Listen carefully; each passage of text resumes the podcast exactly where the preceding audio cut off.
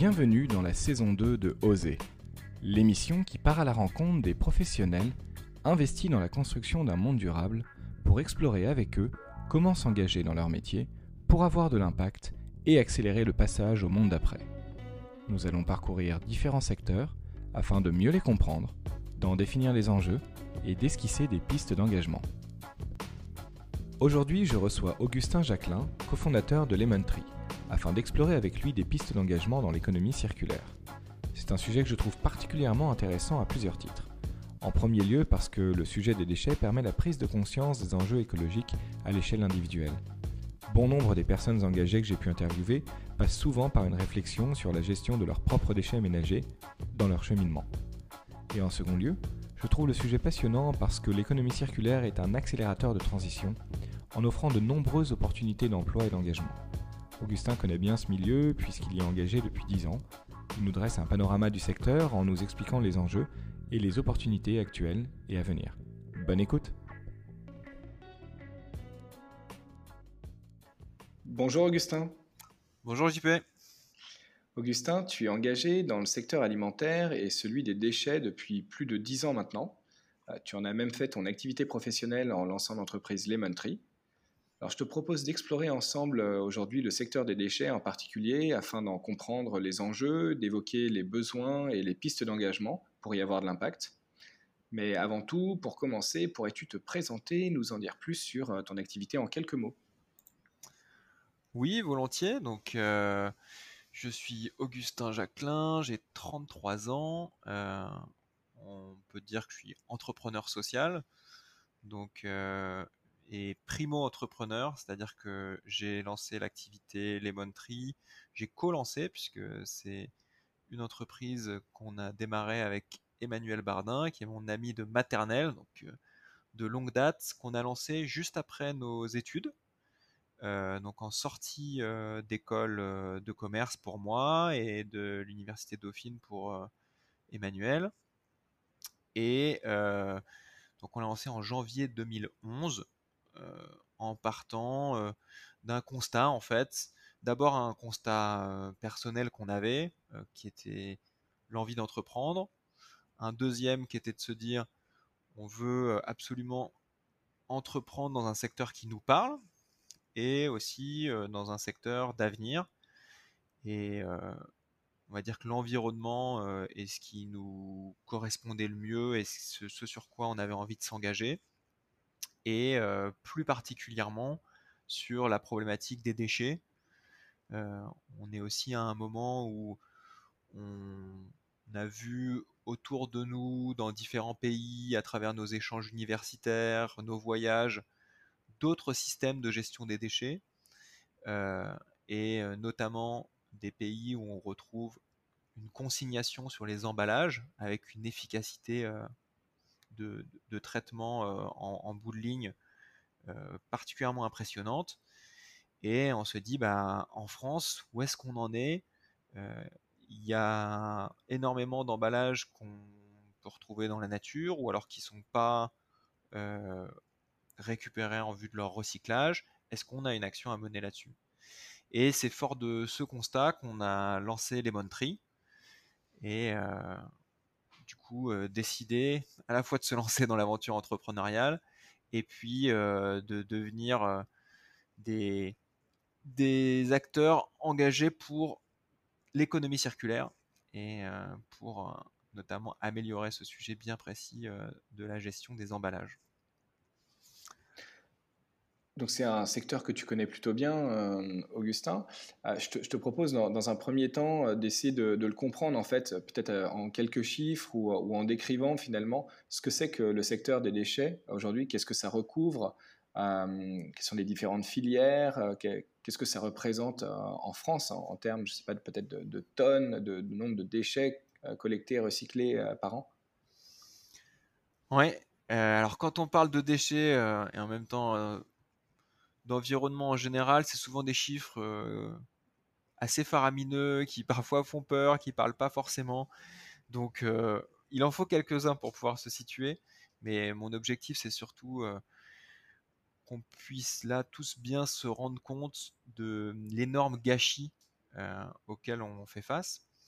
Donc si je prends par exemple le périmètre des déchets urbains et industriels, ça veut dire que à l'échelle de la France, c'est-à-dire que je mets de côté deux, autres secteurs générateurs de déchets qui sont l'agriculture et le BTP, parce que c'est des, des, tonnages bien particuliers assez faramineux, mais rien que sur les déchets qu'on va retrouver en ville et dans les industries, on, le, on va aujourd'hui incinérer 21 milliards de tonnes. Incinérer veut dire tout mettre dans un grand four.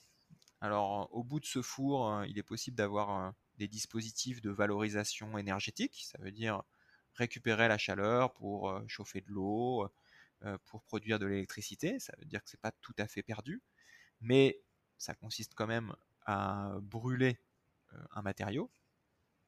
Et on a aussi, toujours sur ce même périmètre, 10 milliards de tonnes qui sont encore enfouies.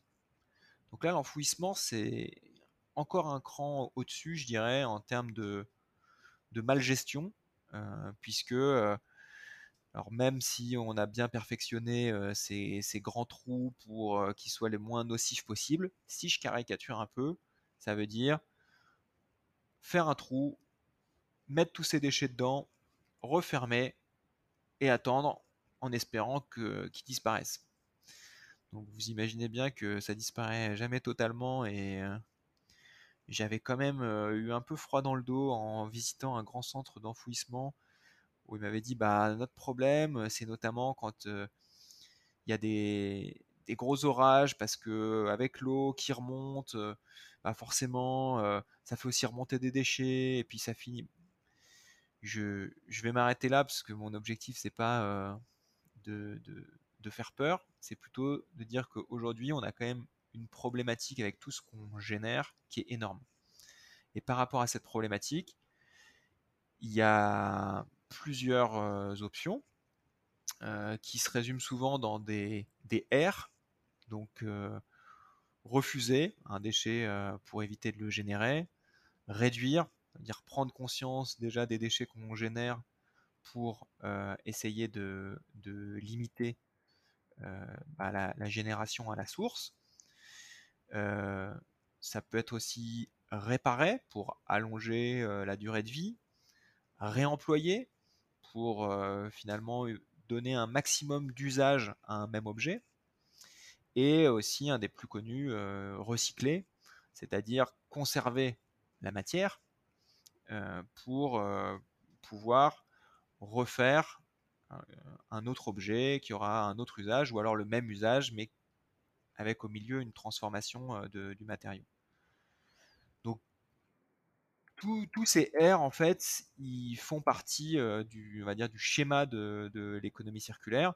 Pour ceux qui ont envie d'aller un peu plus loin, je vous invite à, creuser ce que fait notamment la fondation Hélène MacArthur ou l'Institut de l'économie circulaire. Il y a des schémas qui sont très bien faits euh, pour montrer les différentes boucles, parce qu'on parle bien de boucles, euh, et euh, à quel point ces, boucles sont plus ou moins grandes, c'est-à-dire entre l'utilisation, soit c'est une boucle par exemple très courte, j'ai une pièce que je change pour prolonger la durée de vie, bah, il y a une étape pour de nouveau euh, euh, réutiliser, enfin que, l'objet, qu'on arrête d'être face à un déchet. Et puis des boucles du coup plus ou moins longues avec des, transformations au milieu. Bref, ça peut paraître très complexe comme ça, mais je vous invite à aller voir les différents schémas pour être un peu plus familier avec les sujets d'économie circulaire. Donc, chez les Tree, on a décidé de s'attaquer à ce différents sujets avec une vraie forme de pragmatisme. Et notre premier constat, c'était de se dire, aujourd'hui, en France, on a des super usines qui sont capables de transformer de la matière et qui en manquent.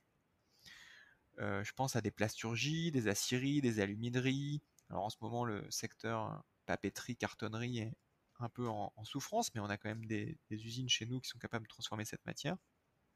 Et si je prends l'exemple de, la bouteille plastique, par exemple, on sait techniquement parfaitement transformer et recycler une bouteille plastique, mais là où le bas blesse, c'est la collecte, c'est-à-dire la captation. À tel point que euh, les usines françaises, elles importent, elles vont chercher euh, des, balles de plastique, donc des, gros cubes compressés chez nos voisins allemands, espagnols, parce qu'on n'arrive pas à alimenter suffisamment euh, leur capacité de transformation. Et à côté de ça, on ne collecte que euh, allez, 6 bouteilles sur 10, voire dans les grandes villes, 2 sur 10, voire dans les pires villes une sur 10. Donc c'est ça qui nous a vraiment fait réagir, de se dire on a la chaîne et tous les outils pour que cette matière ne soit pas perdue. Et en même temps, on n'est pas capable d'aller récupérer euh, ces, euh, ces, emballages notamment. Donc le principe de Lemon Tree, ça n'est pas de transformer de la matière, c'est finalement de la collecter, de la capter. Donc on installe des dispositifs euh, de tri, au départ uniquement des machines et maintenant tout un tas de dispositifs, y compris des bacs, etc., euh, pour trier à la source, que dès le premier geste, on ait un gisement qui soit propre, qui soit bien trié, pour que derrière, sur une boucle la plus courte possible, on puisse renvoyer chez les transformateurs euh, la, la, différente matière. je le disais, en fait, les transformateurs avec lesquels on travaille, ce sont euh, des, industriels type plasturgie, aluminerie, cartonnerie, acierie, euh, papeterie, etc. Et vous, Augustin, si je me permets, quel type de déchets donc, vous allez collecter euh, et pourquoi en fait on en collecte assez peu en ville? Enfin, tu disais de manière générale 6 sur 10, et, pourquoi aussi peu que 2 sur 10 dans des, grandes agglomérations? Enfin, qu'est-ce qui, qu'est-ce qui pose problème? Quels sont les freins? Alors, je vais d'abord répondre sur le sujet de la méthode. En fait, euh, la différence et la raison pour laquelle on a créé Lemon Tree, c'est qu'on voulait d'abord euh, créer des nouveaux points de collecte là où il n'y en avait pas suffisamment, et notamment dans les zones hors foyer. Très concrètement, vous avez tout un dispositif euh, très, très sophistiqué et très dense pour collecter à la maison, qu'on va appeler les emballages ménagers. Mais quand vous sortez de chez vous, on retrouve beaucoup moins de solutions. Dans la rue, dans les transports, en entreprise, ou en tout cas au moment où on a lancé notre activité, la collecte hors foyer, elle était quasi inexistante. Donc, on s'est dit, on va d'abord aller là où euh, il n'y a pas de solution et où on peut directement euh, avoir de l'impact. Le deuxième euh, sujet, c'est se dire comment rendre le tri aussi plus efficace, et notamment quand on a démarré avec les automates, parce que ça avait plusieurs avantages. D'abord, euh, un système de, filtre, c'est-à-dire de tri à la source. On, ne peut y mettre que euh, des emballages qui sont acceptés et qui vont être à l'intérieur de la machine parfaitement triés, ce qui veut dire plus besoin de surtri et on sautait des étapes donc plus efficaces. Deuxième sujet, c'était de rendre le tri aussi plus attractifs avec des systèmes de gratification, d'encouragement. Euh, en fait, inciter les personnes à faire les quelques pas de plus pour aller participer à la centralisation de ces déchets. Parce que quand on parle de hors foyer, on est aussi affaire à des comportements nomades. Euh, vous achetez euh, une, une, canette, vous la consommez à un endroit, enfin vous l'achetez à un endroit A, vous allez la consommer à un endroit B, elle va peut-être être terminée et vide à un endroit C. Donc, par définition, c'est beaucoup plus difficile que quand euh, tout est euh, chez soi. Donc, il y a, c'est sur ces mécaniques qu'on a travaillé. Et après, sur la deuxième question qui est quelle est la problématique en, ville? Pourquoi en ville c'est plus compliqué? Euh, alors d'abord, il y a une consommation qui est plus forte, donc le volume de déchets est plus important. Deuxièmement, il y a un sujet effectivement sur le nomade. Il y a beaucoup plus de consommation hors domicile, à l'extérieur, euh, en, mobilité. Après, on a affaire à des, espaces où il y a beaucoup moins de mètres carrés. Euh, il y a encore un peu moins de, je crois que c'est 10% des immeubles à Paris qui n'ont pas de bac de tri, faute de place. Pareil, quand vous habitez un petit appartement, tous les efforts de recyclage, et on met de plus en plus de choses dans le bac jaune, ou à l'inverse, on passe par des dispositifs où on essaye de, trier la source en plus en, dans plus en plus de catégories. Cette problématique de place, elle ne facilite pas. Et après, il y a aussi des sujets un peu culturels, de sensibilisation à ces sujets. Et, voilà, quand vous êtes dans un grand immeuble où il y a, je sais pas, 20% des gens qui trient pas du tout, bah, ils pourrissent le tri de tous les autres, ce qui veut dire qu'à la fin, peut-être que votre bac il va être totalement déclassé. Donc voilà, la, ville, c'est à la fois un gros lieu de consommation, il y a une vraie diversité de profils, c'est des comportements plus nomades, c'est plus dense, c'est moins de mètres carrés. Donc c'est autant d'explications de, qui font que les taux de tri euh, sont si faibles, plus la partie tourisme. Et pour comprendre un petit peu euh, ce dont tu parlais avec le, déclassage, donc par exemple, si, euh, si, moi je me balade dans la rue aujourd'hui et que je vais mettre par exemple des, déchets comme, je, dis, n'importe quoi, mais, des restes d'un repas dans une poubelle où il est censé y avoir uniquement du plastique ou, des, emballages, là en fait, à cause de moi, toute cette poubelle-là, elle va être déclassée. Alors c'est pas aussi binaire que ça, euh, parce que c'est pas une erreur de tri qui fait que tout est euh, déclassé. En revanche, euh, si, si les déchets qui ont été insérés rendent la poubelle souillée, par exemple, c'est-à-dire que ça a dégradé la qualité de ce qu'il y a dedans, ça peut être un motif de déclassement. Si sur le volume, bah, il y a 70% de... qui ne sont pas des emballages recyclables. Effectivement, tout risque de partir avec l'eau du bain. Si c'est beaucoup plus mineur, bah, finalement, c'est à l'appréciation du gestionnaire de se dire je fais l'effort d'aller récupérer ce qui est récupérable, mais cet effort va être un coût supplémentaire pour moi. Donc, c'est aussi un calcul économique du temps qu'on va y passer, de la qualité de ce qui va en ressortir, parce que une partie de cette équation, elle est liée à, à, la, vente de la matière, à la capacité qu'on va avoir à, générer, on va dire, une filière rentable. C'est-à-dire qu'il y a des gens aussi derrière qui rachètent la matière recyclée. Donc sans rentrer avec plus de précision dans la chaîne de financement, il y a quand même un enjeu et ça, me permet d'ouvrir sur un sujet que je trouve assez intéressant, c'est qu'on dit souvent euh, les plastiques, euh, certains plastiques sont non recyclables. Vous prenez un gobelet en PS, euh, gobelet blanc ou, brun de votre machine à café, quelque chose d'assez classique. Il y a encore beaucoup de gens qui disent ah ben non c'est pas recyclable. Pas recyclable veut dire en fait il n'y a pas de filière rentable établie pour recycler cet emballage. Mais techniquement, du PS pur, c'est tout à fait recyclable. C'est-à-dire qu'on sait exactement comment faire pour le recycler.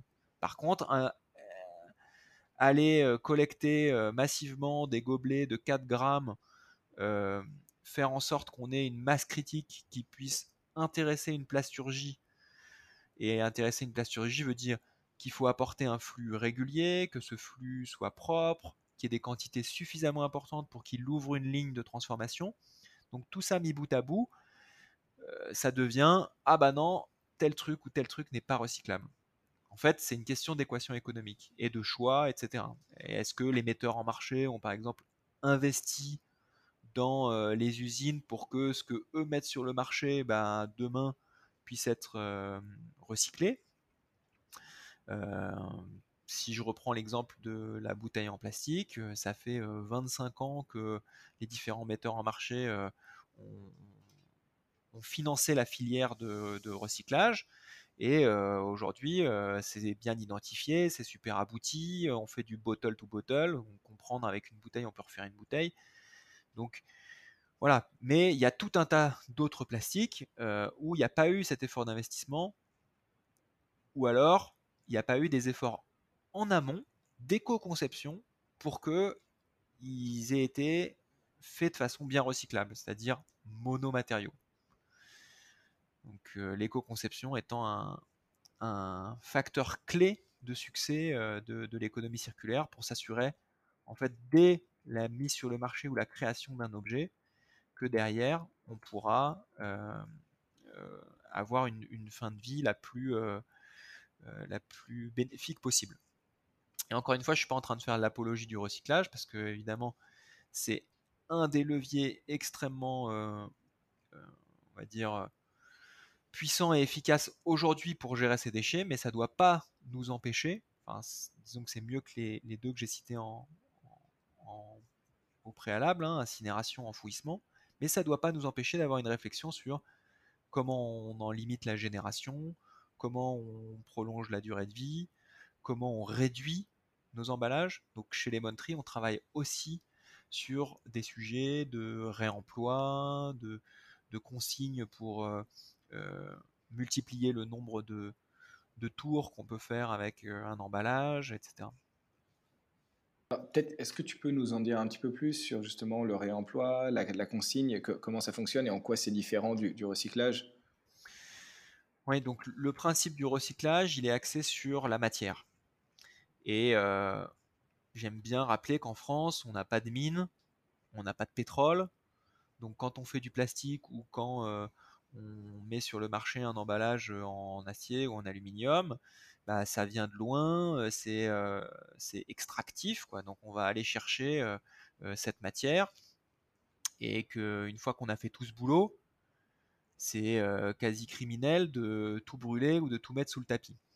Donc le principe du recyclage, c'est il y a eu une extraction de matière et même si l'usage ne sera pas exactement le même que celui qui était fait au, préalable, on va réutiliser cette matière, tout ou partie, parce qu'il y a quand même pendant le processus de recyclage de la perte, c'est souvent du recyclage mécanique, donc vous chauffez, vous frottez, vous granulez, euh, c'est pas 100% de la matière que vous avez collectée qui va redevenir 100% une nouvelle matière, il y a un petit peu de perte en chemin, c'est pour ça qu'on dit que c'est boucle qui, se dégrade, elle n'est pas infinie.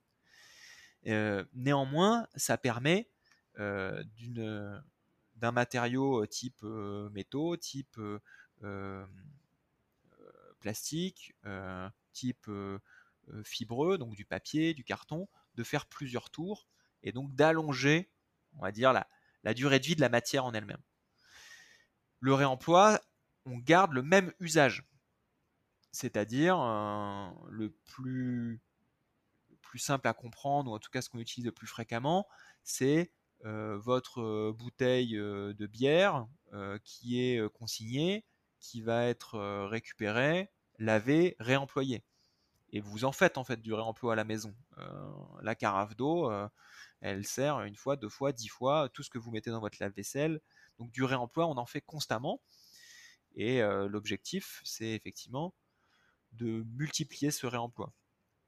Mais c'est pas si simple parce que si votre lieu de production de ce que vous consommez est très loin et que vous devez renvoyer sur le lieu de fabrication l'emballage que vous avez consommé euh, du coup loin de ce lieu de fabrication, le bilan carbone n'est pas forcément évident. En gros, ce que je veux dire, c'est que si par exemple vous consommez une bière qui est brassée euh, en euh, Alsace et que vous êtes à Bayonne, euh, ça n'a pas grand intérêt de renvoyer ce même emballage à, en Alsace pour qu'il soit lavé, re-rempli et revendu ailleurs. Donc cette, boucle-là, il faut regarder en fait les, bilans carbone des différentes boucles et il y a, les solutions ne sont pas toujours euh, unilatérales. Les gens qui disent le réemploi, il faut mettre ça partout, bah, ok, mais ça correspond à un schéma de production et de consommation qui est bien particulier. Parce que euh, aujourd'hui, euh, vous consommez plein de produits qui ne sont pas forcément justement produits à côté de chez vous. Donc ça pose l'enjeu aussi de la consommation locale. Mais ce sont bien des dispositifs très différents. Donc si je me résume dans les différentes filières, vous avez le pire qui est le grand trou, l'enfouissement. Vous avez l'incinération qui est un système de, du coup de, où on brûle tout avec derrière récupération ou pas d'énergie. Le recyclage qui permet de garder la matière qui a été extraite. Et puis après, les autres R dont je vous parlais qui permet là plutôt de, réduire l'impact à la source. Euh, donc type euh, réemploi, euh, réparation, réduction. Voilà. Et si on regarde la France par rapport aux, autres pays, européens ou non d'ailleurs, comment est-ce qu'on se situe aujourd'hui au niveau gestion des déchets? Alors, on parle beaucoup de, pays qui sont plus vertueux que nous, notamment sur ces sujets de réemploi ou de taux de recyclage. Euh, je pense bien évidemment à l'Allemagne, qui est souvent citée en exemple. Hein. Euh, je parlais des bouteilles PET tout à l'heure. Ils ont un taux de collecte qui est de 98%. Forcément, euh, c'est envié par pas mal d'autres pays, mais c'est pas du tout un cas isolé. dans tous les pays scandinaves, on a des taux relativement similaires. Donc sur les, sur les emballages, aujourd'hui, les pays qui ont instauré notamment une consignation sur ces emballages, la consignation ne veut pas dire que ce n'est pas une méthode de traitement, hein. c'est une méthode de commercialisation qui augmente considérablement le taux de récupération, le taux de collecte. Parce qu'en fait, quand vous achetez un produit et que l'emballage est consigné, il y a un petit montant supplémentaire que vous payez qui est, encaissé et qui, qui, vous sera restitué au moment où vous rendez cet emballage. Si vous ne le rendez pas, vous perdez votre argent. Donc c'est une méthode euh, assez euh, coercitive mais efficace pour avoir un taux de retour, un taux de récupération très très élevé.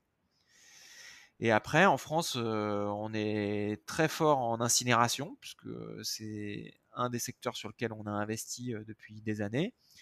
Mais aujourd'hui, où on se dit que c'est pas forcément le mode de traitement le plus vertueux, bah, ça a aussi les inconvénients qu'il faut amortir ces grands incinérateurs. Ça a été construit à grands frais. les collectivités se sont endettées. Il y a des contrats qui ont été passés avec des grosses majors du déchet sur des dizaines d'années. Donc, c'est pas le genre de, dire de, de politique d'investissement euh, qui peut euh, s'arrêter du jour au lendemain. On en parle beaucoup pour, euh, pour l'énergie, le nucléaire, etc. Là, c'est un petit peu pareil. C'est-à-dire que il faut des politiques assez courageuses pour passer à un nouveau mode de traitement qu'on estime plus vertueux parce que bah, forcément, il y a des enjeux économiques, il y a des emplois derrière, il y a pas mal de sujets pour lesquels il y a une implication assez forte. Donc en France, on n'est pas forcément euh, sur certains sujets, notamment le recyclage des plastiques, on fait partie des plus mauvais élèves parce qu'on n'a pas fait ces investissements dans les fameuses usines de transformation dont je vous parlais tout à l'heure pour, euh, euh, bah, élargir en fait le spectre de résine qu'on est capable de collecter. Les plastiques, hein, c'est bien au pluriel. donc on va être fort sur le PET, mais on va être mauvais sur le, le PS, le polystyrène, sur le PP, le polypropylène, etc. Donc là-dessus, on a beaucoup de progrès à faire. Et, euh, et voilà, sur, le, sur la partie réemploi, là, on part quasiment de zéro. Et donc il y a des initiatives locales qui se montent, il se, passe des choses, c'est assez intéressant. Et il y a notamment une volonté du, gouvernement d'accélérer cette partie réemploi, avec pour le coup des objectifs très ambitieux. Je rappelle deux objectifs qui ont été fixés, notamment en début de, de, mandature, de se dire, OK, en France, on va récupérer 100% des plastiques, 100% de recyclage du plastique. On est à 20-25%, hein, autant dire que la marche est très très haute. C'est pas forcément réaliste, mais ça montre en tout cas que il faut que tout le monde se mette en, ordre de marche pour que ça progresse. il y a des objectifs en plus européens qui viennent se rajouter là-dessus, donc il faut que ça bouge. Et si je prends le sujet du, réemploi, notamment dans, la dernière, dans, le dernier, dans le dernier texte de loi qui est passé, il est expliqué que 5% des unités ou des emballages mis sur le marché devront être euh, réemployable en 2023. 2023, c'est demain. Donc pareil, là, il y a une ambition forte. Ça, 5%, ça peut paraître euh, faible, mais au regard du, quasi zéro euh, d'aujourd'hui, c'est déjà beaucoup. Et ce 5% va devenir 10% en 2025. Donc voilà, je, on sent qu'il y a quand même un, momentum là et une pression notamment législative pour faire en sorte que la France ne soit pas dernière de la classe. Justement, tu m'emmènes sur, le terrain bah, des blocages ou des, freins, en fait. Pourquoi, alors que le, gouvernement se donne de, telles ambitions, finalement, on a l'impression que ça, n'avance pas assez vite ou pas aussi vite, en tout cas quels, sont les, quels sont les freins et comment est-ce qu'on peut les lever? Bah, Je l'évoquais un petit peu précédemment. Il y a derrière ça des très gros enjeux économiques, euh, des investissements qui ont été faits, qui sont amortis sur 10, 20, 30 ans. Donc on ne bascule pas un système productif ou un système de gestion des déchets en un claquement de doigts, parce que évidemment, indépendamment des, enjeux financiers, bah, ce sont euh, des, des emplois, euh, des orientations de politique publique euh, qui ont été prises sur le long terme, des engagements, des contrats, etc. Donc ça, c'est un des, premiers sujets. Le deuxième, il va aussi avec le, mode de production. Hein. si on veut faire du réemploi massif en France, encore une fois, le réemploi n'a pas de sens si les sites de production sont très éloignés des sites de consommation parce qu'on fait faire des kilomètres euh, à nos, emballages. Donc euh, aujourd'hui, euh, réorienter un, tissu productif ou un, tissu agricole ou pareil, ça, ne se fait pas en un claquement de doigts. Donc c'est plutôt finalement le fruit d'initiatives locales. Et du coup c'est quand il y a production locale, consommation locale, bah, c'est très propice à la mise en place de ce type de gestion des déchets. Et après, c'est une pression qui est mise sur les industriels pour dire, bah voilà, le cap, c'est ça, votre horizon de temps, c'est celui-là, et il faut que vous euh, modifiez euh, vos, appareils productifs, euh, que ce soit production, récupération, transformation, mais là, ça peut, peut pas se faire en un claquement de doigts. Donc, c'est essentiellement ça le, blocage. Pareil, il y a après des habitudes hein, de consommation. Euh. on a été biberonné au jetable pendant des dizaines d'années. Ça fait aussi des dizaines d'années qu'on fait la promotion du geste de tri. Et le geste de tri, c'est la première barrière que tout un chacun peut adopter de façon massive pour justement éviter qu'on se retrouve avec des déchets sauvages, des, déchets qui, traînent dans les océans. Donc c'est un geste qui est quotidien, qui est facile, qui est efficace et qui a un, premier levé d'action. Mais toutes les questions que j'évoquais sur se questionner sur sa propre consommation, sur ce qu'on achète, sur ce que va devenir. Déjà, cette mécanique-là, bah, il faut qu'elle s'enclenche, qu'elle rentre dans les habitudes de, consommation des Français, qu'elle rentre dans les habitudes des entreprises.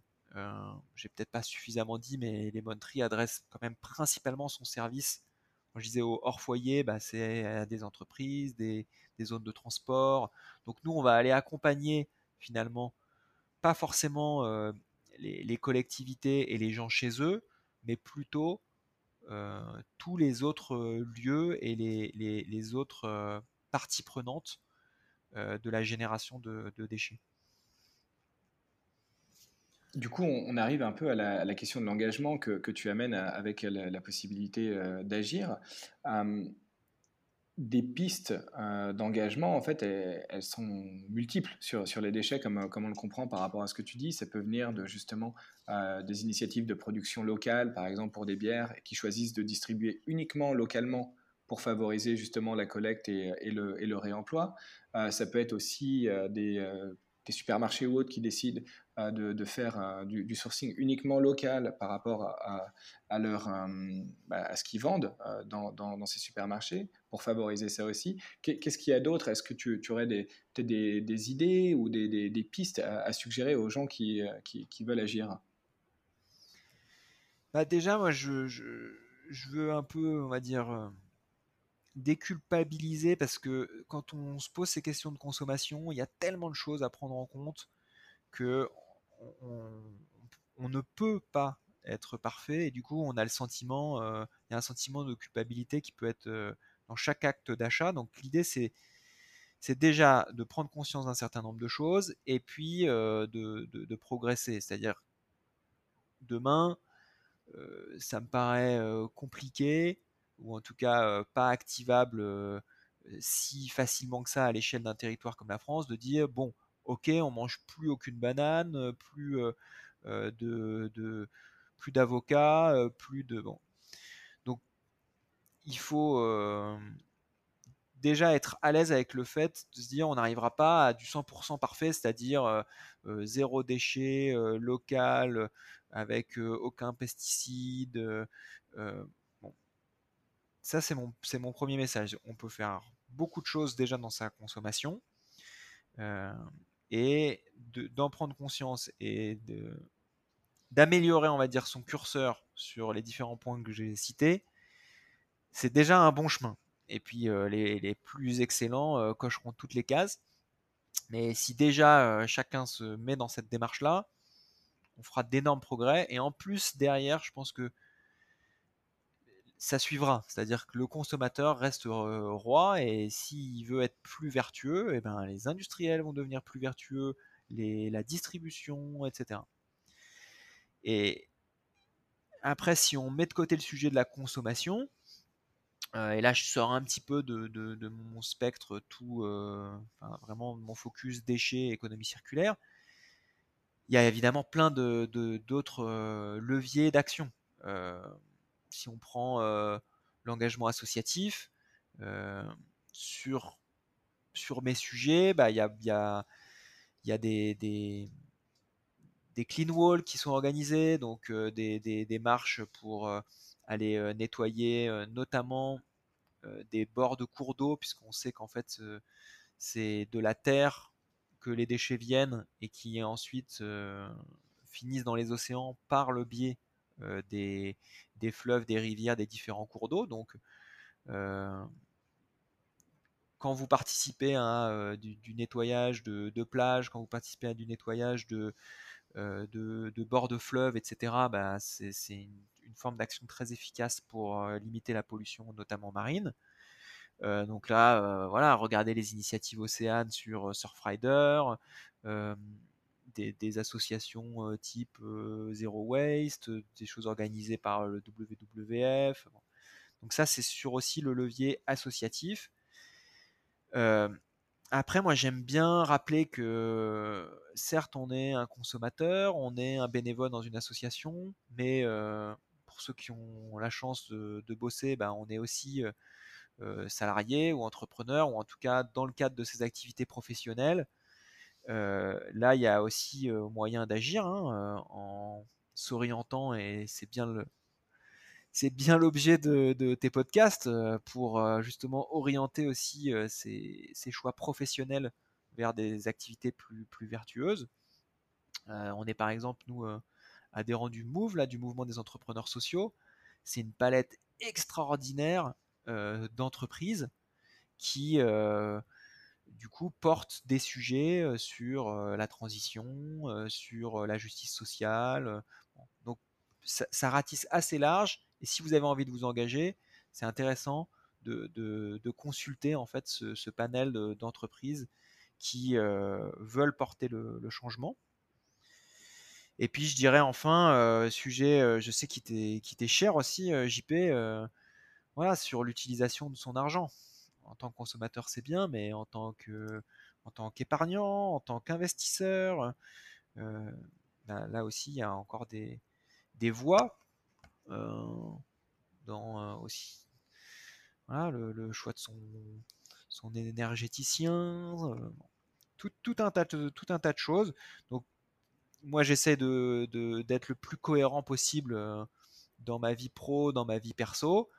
Évidemment, c'est ce que je disais aussi sur la, consommation alimentaire, hein, c'est dur de, cocher toutes les cases, mais déjà de se poser les questions, hein, de se renseigner et de, voilà, de, faire quelques-uns de ces engagements, euh, qui soient associatifs, professionnels, dans sa conso, dans euh, ses placements. Euh, ça fait déjà bouger les choses. Voilà, on est parti du, très particulier vers des choses un peu plus larges. mais en tout cas, des leviers d'action, il y en a quand même un grand nombre. Mais oui, et si, je reviens sur le, fait qu'on ait aussi euh, des, professionnels, enfin en tout cas qu'on passe beaucoup de temps au travail, c'est vrai que c'est aussi quelque chose qui, m'est assez cher parce que particulièrement, euh, arrête-moi si je me trompe, mais sur ce sujet de, euh, de, la gestion des déchets, on peut plus ou moins tous agir aussi dans notre milieu professionnel. Tout à fait. nous, on a énormément de sollicitations de salariés qui nous disent je bosse dans une entreprise où le système de gestion des déchets n'est pas suffisamment vertueux. J'aimerais bien aller présenter à qui de droit un projet d'installation de bac pour réduire tel déchet, pour avoir une meilleure visibilité, une meilleure transparence sur ce qu'on consomme, sur ce qu'on jette. Et voilà, on voit que très souvent, ce sont des initiatives qui sont portées par euh, des, euh, des personnes dans leur boulot qui ont envie euh, de, de faire bouger les choses. Et c'est efficace parce que, évidemment, quand c'est une personne isolée, c'est pas forcément entendu directement, mais quand ça commence à être des, une demande plus collective, que ça joue à la fois sur, on va dire, l'image de l'entreprise, son exemplarité, euh, voire même son poste de coût, parce que finalement, quand on gratte un peu les déchets, ça peut coûter assez cher, et c'est intéressant de, remettre un peu la main euh, sur ce poste de coût pour le contrôler, pour le réduire.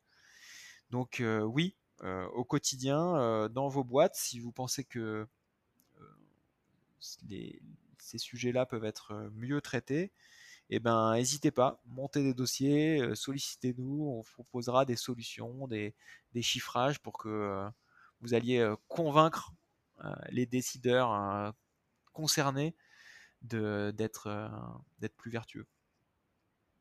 Et si je prends maintenant un, périmètre encore un petit peu plus large, mais par rapport aux, opportunités à l'heure actuelle, tu en parlais avec euh, le, gouvernement qui, euh, qui, a des ambitions euh, assez fortes sur les années à venir.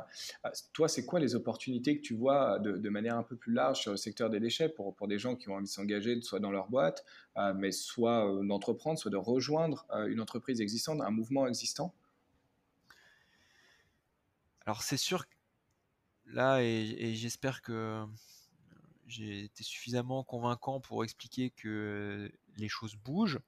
Euh, il y a beaucoup d'initiatives euh, qui, qui, sont euh, de l'engagement associatif, mais aussi beaucoup d'entreprises qui se mettent sur ces créneaux. Alors, voilà, il y a des entreprises qui le font de façon pure business, mais il y a aussi ce que je vais appeler des entreprises engagées qui qui, qui, on va dire, qui labellisent leurs actions. Euh, en tout cas, nous, ça a été notre choix chez Lemon Tree. Hein. On est Bicorp, on est ESUS. Donc, certes, on est une entreprise qui est fort profit, qui est là pour euh, euh, gagner de l'argent, mais pas n'importe comment et pas voilà, avec, un, avec certaines, certaines valeurs qu'on porte.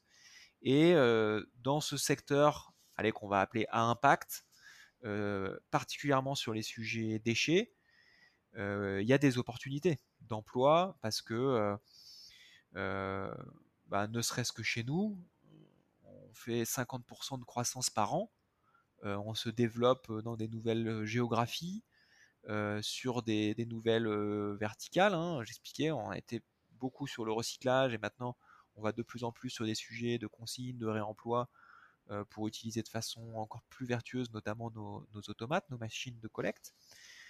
Donc voilà, je vous invite aussi régulièrement à, consulter les, les, offres qu'on pousse, que ce soit les nôtres ou celles de, nos confrères. je sais que tu as, pu interviewer d'autres personnes engagées dans le secteur de la gestion des déchets.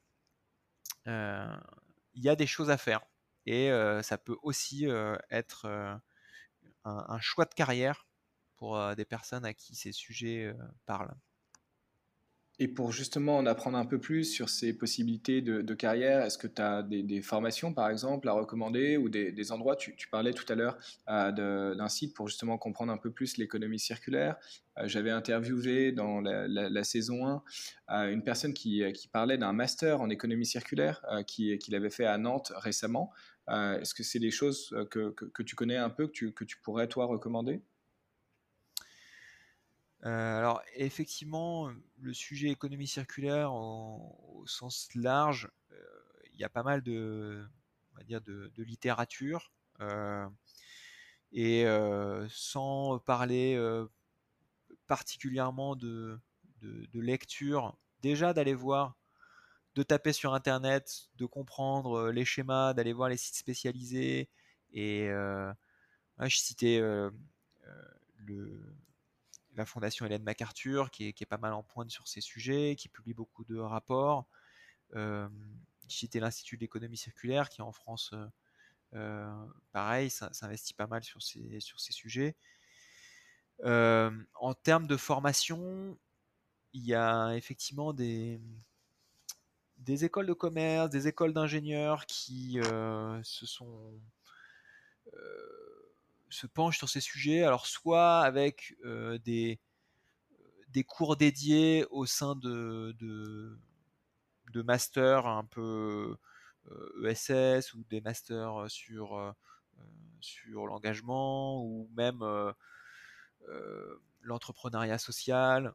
Donc, j'ai pas exactement en tête une formation économie circulaire à vous recommander, mais je, sais qu'il en existe et ça devient, on va dire, un, sujet de un, sujet tellement, tellement gros macroéconomiquement que plus les gens seront formés, plus les gens comprendront les enjeux, plus ils pourront s'y investir. Donc, j'ai aucun, aucun doute sur le fait qu'on en retrouvera de plus en plus dans notamment l'enseignement supérieur.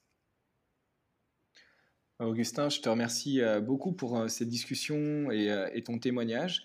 et puis, je te souhaite vraiment bon courage avec Lemon Tree et Lemonade aussi, dont on n'a pas pu parler aujourd'hui, mais les gens pourront aller voir sur, sur le site de, de, Lemon Tree que je mettrai en description de, de l'épisode.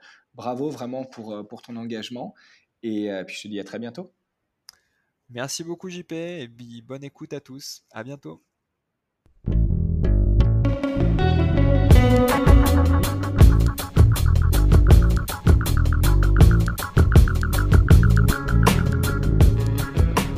Merci d'avoir suivi cet épisode. Si vous aimez l'émission, n'hésitez pas à vous abonner sur votre plateforme de podcast préférée, à mettre 5 étoiles et à le partager autour de vous. C'est une aide très précieuse pour faire connaître le podcast et me permettre de continuer l'aventure. Oser a vocation à être une source d'inspiration pour ceux qui se questionnent sur leur activité et rêvent d'un autre monde. A bientôt pour un nouvel épisode et d'ici là, osez